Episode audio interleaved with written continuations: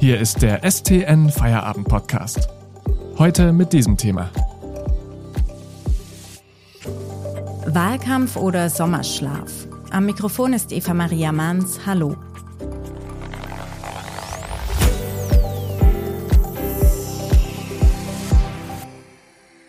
Noch gut vier Wochen sind es bis zur Bundestagswahl. Dabei kann man zurzeit schon mal das Gefühl bekommen, dass dieser Wahlkampf inhaltlich so vor sich hin dümpelt. Die Grünen werden für ein mehr oder weniger musikalisches Video verspottet und der YouTuber Rezo vernichtet wieder mal die CDU, obwohl die dafür im Moment wohl gar niemanden von außen bräuchte. Auf Plakaten werden Wähler derweil schon eifrig zur frühen Briefwahl animiert. Ob sich das jedoch wirklich empfiehlt, das erklärt uns im heutigen Podcast mein Kollege Armin Käfer. Hallo, Herr Käfer.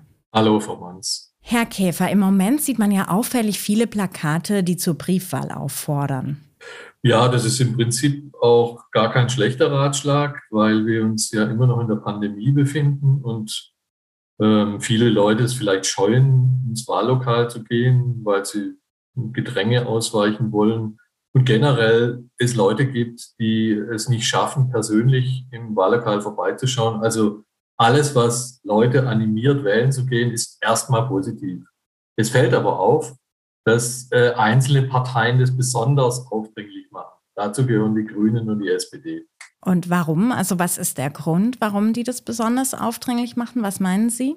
Na, ich glaube, es hat verschiedene Gründe. Zum einen bei der SPD ist es so, dass deren Klientel generell ohnehin schwieriger zu mobilisieren ist und auch der Briefwahl gegenüber skeptisch äh, äh, eingestellt ist oder Probleme hat mit der Briefwahl. Das liegt daran, dass Briefwahl muss man ja extra beantragen. Ist also nochmal ein formaler Akt, den man machen muss. Das geht nicht automatisch und die SPD spricht immer noch tendenziell eher Leute mit einem eher niedrigeren Bildungsniveau an. Für die ist es vielleicht eine höhere Hürde als für jemand, der dauernd irgendwelche Formulare ausfüllt. Bei den Grünen verbindet sich mit dem Appell zur, zur Briefwahl meines Erachtens aber ein, eine taktische Absicht, weil sie befürchten müssen, dass der Wahlkampf jetzt auf ein Duell zwischen den beiden Volksparteien zuläuft, weil die SPD ja im Prinzip gleich aufliegt wie die CDU, wie die Union.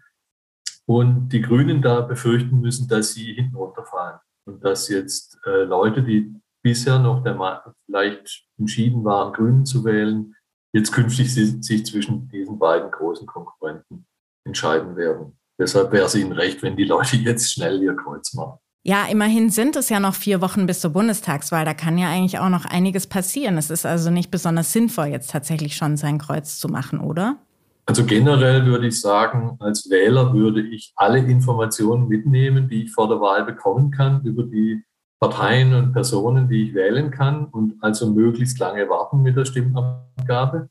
Und dann sind ja so wichtige Dinge oder interessante Dinge wie vielleicht die TV, also die Fernsehrunde der Spitzenkandidaten, die stehen ja noch aus. Und wenn man sich einen Eindruck, einen ziemlich unmittelbaren Eindruck verschaffen möchte, was sind das eigentlich für Leute, äh, die, die Herren äh, Laschet und Scholz und Frau Baerbock, dann würde ich das doch, zumindest noch mal noch abwarten.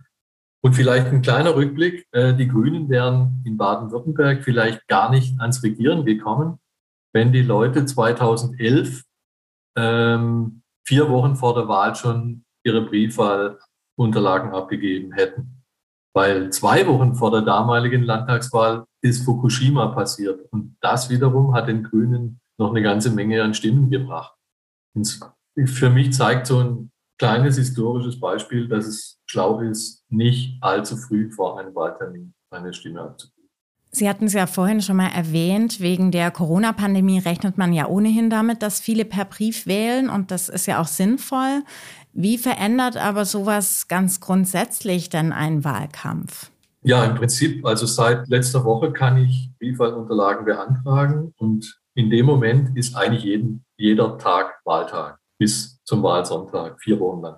Das bedeutet aber, dass ähm, Wahlkampfstrategien, wie sie früher üblich waren, wo man im Prinzip auf die letzten zwei Wochen gezielt hat, weil man wusste, es sind viele Leute unentschlossen und man hat alle Kapazitäten auf die letzten zwei Wochen, manche sagen sogar auf die letzten 72 Stunden vor dem Wahlsonntag äh, geworfen. das kann man eigentlich vergessen, weil äh, wenn man äh, einmal einfach mal auf so Leute wie Laschet zieht, der darauf hofft, dass ähm, er jetzt noch Boden gut machen kann, äh, dann muss man einfach sagen, dem läuft die Zeit davon, wenn die Leute jetzt schon hinsitzen und ihr Kreuz machen.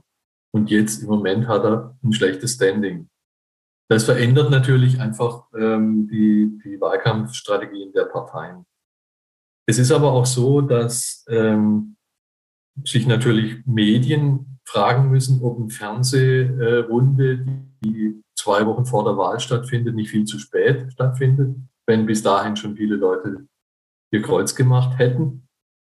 Und ein kleiner Nebenaspekt auch für Demoskopen, also für diese Umfrageinstitute, verändert sich dadurch ähm, die Geschäftsgrundlage, weil sie werden Leute befragen, die schon gewählt haben, was sie denn wählen werden.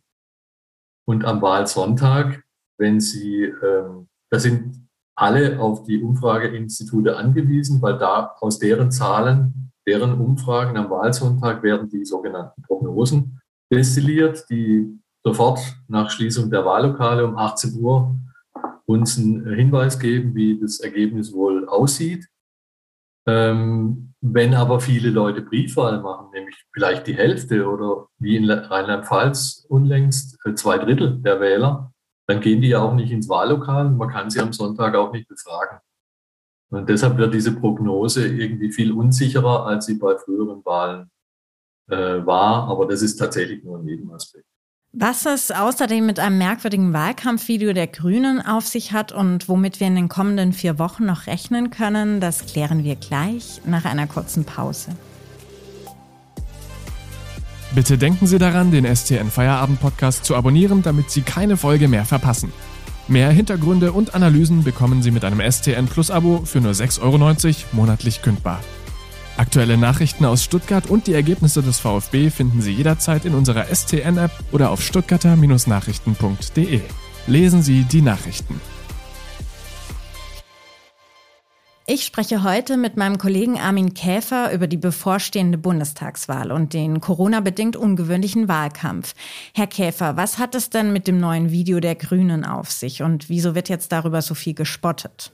Ja, gespottet wird vielleicht, äh, weil es in einer Anmutung daherkommt, was man den Grünen nicht zugetraut hätten. Es wird ein, ein altes äh, Volkslied variiert, kein schöner Land in dieser Zeit, also ist schon fast 200 Jahre alt. Ähm, das ist äh, in der Zeit entstanden oder war in der Zeit schon altmodisch, als die Grünen sich erst erfunden haben und ähm, hat aber ein eine, eine klare, also ist es, die Absicht dahinter ist klar zu erkennen. Die Grünen müssen nicht in erster Linie ihre Kernklientel überzeugen, die vielleicht nicht für solche Volkslieder anhängig ist, sondern sie müssen ältere Wählergruppen, die bisher andere Parteien, vor allem die CDU, gewählt haben, ähm, äh, zu sich äh, rüberziehen. Und die spricht man natürlich mit, mit so einer Anmutung an. Und zum anderen ein zweiter Aspekt vielleicht, die, wenn man sich dieses Video anschaut, da singen also ganz verschiedene Leute, alte, junge, ähm, Leute unterschiedlicher Herkunft, ähm, Männer, Frauen natürlich, äh, singen dieses Lied. Ähm, und dieses Lied vereint insofern äh, Diversity und Tradition. Also zwei Botschaften, die für die Grünen wichtig sein könnten, wenn sie über ihre Kernklientel hinauswachsen möchten. Und vielleicht noch ein dritter Aspekt. Werbeexperten sprechen ja von Guerilla-Marketing. Das heißt, äh, Marketingmethoden, die ähm, wie eine Guerilla daherkommen. Und tatsächlich, der Effekt ist ja, es spotten zwar viele über dieses Video, aber sie schauen sich dann vielleicht auch an, damit sie auch spotten können. Sprich, es ist Tagesgespräch oder Wochengespräch. Hat man dann aber dennoch keine Angst, so diese Stammwähler oder viele Unentschlossenen, die das vielleicht total bescheuert finden, damit zu vergraulen? Naja, wenn man Leute vergraulen würde, dann würde man vielleicht Leute vergraulen, die lieber ein Rap oder Hip-Hop oder irgend sowas gehört hätten. Ähm, die haben aber vielleicht andere Motive, die Grünen zu wählen. Für die sind deren Hauptthema das, der Klimaschutz vielleicht wichtiger und außerdem muss man einfach mal ganz, äh, ja, vielleicht nüchtern sagen, dass die ältere Wählergruppe. Das ist eine einfach nach Zahl viel wichtigere Zielgruppe, auch für die Grünen. Ähm, die hat tendenziell einen größeren Anteil bei jüngeren Wählern. Ähm, sie muss einfach darauf setzen, dass sie mit anderen Mitteln die erreicht. Aber es ist für sie, für ihr Erfolg unterm Strich sehr wichtig, dass sie eben auch sehr viele ältere Wähler überzeugt. Und auf die Ziel vielleicht. Zurzeit kann man ja das Gefühl bekommen, dass sich die medialen Debatten gerade eher mit sowas äh, wie eben diesem Wahlkampfsort der Grünen beschäftigen, als tatsächlich irgendwie um Inhaltliches drehen. Ähm, wie erklären Sie sich das denn? Woran liegt das? Ja, vielleicht äh, hat es auch ein Stück weit mit, dem, mit der Interessenlage des Publikums zu tun. Also was wäre denn die Alternative? Die Alternative wäre, wenn die äh, Medien, die fern, also elektronischen Medien, von denen reden wir vielleicht jetzt, ähm, abendelang sich äh, mit der Exegese der sehr umfänglichen Wahlprogramme der Parteien auseinandersetzen würden. Das würde das Publikum vermutlich schnell vergraulen. Das können sich ähm, Fernsehsender gar nicht leisten. Das heißt, äh, deren, die müssen einfach auf ähm, Aspekte des Wahlkampfs abheben, der viel schneller vermittelbar ist der vielleicht auch unterhaltsamer ist. Ähm, aber, aber auch das Publikum oder jeder Einzelne, der Teil des Publikums ist, muss sich fragen, würde ich mir solche Sendungen anhören? Oder würde ich Zeitungsseiten lesen, wo seitenlang ähm, einzelne Kapitel ähm, aus dem Wahlprogramm abgehandelt werden? Ich kann mir das ja sofort äh, bei jeder bei jedem Parteibüro oder auch aus dem Internet äh, beschaffen, wenn ich das unbedingt möchte. Ähm, Fakt ist aber, das, das machen die, die es unbedingt wollen. Das wird eine kleine Minderheit sein, aber die allermeisten beschäftigen sich vielleicht äh, auf, über Kanäle mit Politik, die ähm, die Politik unterhaltsamer, äh, spannender präsentieren. Und das sind halt meistens dann persönliche Auseinandersetzungen. Vielleicht auch da nochmal ein kleines äh, Aperçu. Ähm, es gab schon im Wahlkampf 2009 eine äh, Parole, die hieß Yes, we can, also gähn wie gähnen. Und die spielte auf die, den Slogan von Obama damals ab, Yes, we can. Aber heißt also letzten Endes schon 2009 hat man darüber lamentiert, dass der Wahlkampf so langweilig sei. Also können wir wahrscheinlich auch die kommenden vier Wochen noch äh, mit dem einen oder anderen kleinen Aufregerthema rechnen. Dann danke ich Ihnen an dieser Stelle für Ihre Einschätzungen. Armin Käfer, das war unser Podcast am Mittwoch. Ich wünsche Ihnen jetzt noch einen schönen Abend. Das war der STN Feierabend Podcast für heute. Mehr News gibt's im Netz unter stuttgarter-nachrichten.de.